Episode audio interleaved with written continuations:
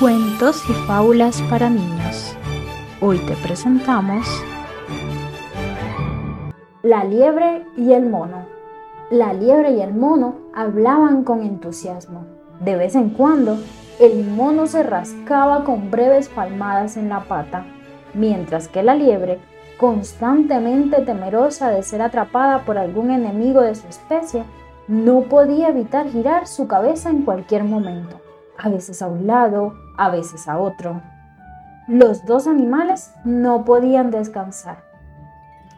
Es extraordinario, dijo la liebre al mono, que no puedas dejar pasar un minuto sin rascarte. No es más sorprendente que verte constantemente girando la cabeza en todas las direcciones. ¡Oh! protestó la liebre. Sabría cómo detenerme si realmente lo quisiera. Bueno, veamos si puedes hacerlo. Intentemos. Tú y yo quedarnos quietos. El que se mueva primero perderá la apuesta. De acuerdo, de acuerdo, dijo la liebre.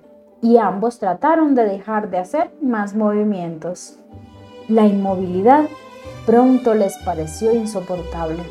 El mono tenía comezón como nunca antes y la liebre estaba muy preocupada por su seguridad, ya que no podía mirar cada uno de los puntos del horizonte en ningún momento. Al final, no soportaban más, pero tampoco querían darse por vencidos. Por cierto, dijo la liebre, nuestra apuesta no nos impide contarnos alguna historia para cortar el tiempo. ¿No es cierto, hermano mono? Por supuesto, respondió él, que sospechaba de algún plan de su amiga liebre. Bueno, voy a empezar, dijo la liebre. Imagínate que un día, en una vasta llanura, yo corría el mayor peligro. A mí me pasó lo mismo, así, dijo el mono. Sí, continuó la liebre Vi perros corriendo hacia mí ladrando. Venían de todos lados, a la derecha, a la izquierda, delante de mí, detrás de mí. Me di la vuelta por aquí, luego por allá y luego por allá otra vez. Y mientras hablaba, la astuta liebre, guiada por su historia, imitó sus movimientos en esta desafortunada situación y miró en todas las direcciones. El mono, tan pronto como terminó la historia de la liebre, comenzó su historia. Un día fui atacado por una tropa de niños que me persiguieron con piedras.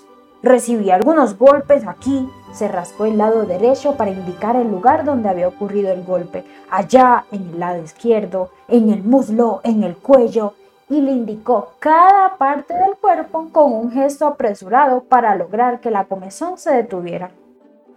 La liebre ya no podía contener su deseo de reír y soltó una carcajada. El mono, al verla, también se rió con todo su corazón. Verás, no importa cuánto digamos y hagamos, nunca cambiaremos nuestra naturaleza. La prueba es esta, y no hay nada de malo en ello. Sigamos siendo así. Ninguno de nosotros ganó la apuesta, pero ninguno la perdió. Y colorín colorado, este cuento se ha acabado. ¿Quieres seguir escuchándonos? Encuéntranos en milibrodecuentos.com y síguenos en Facebook como arroba mi libro de cuentos.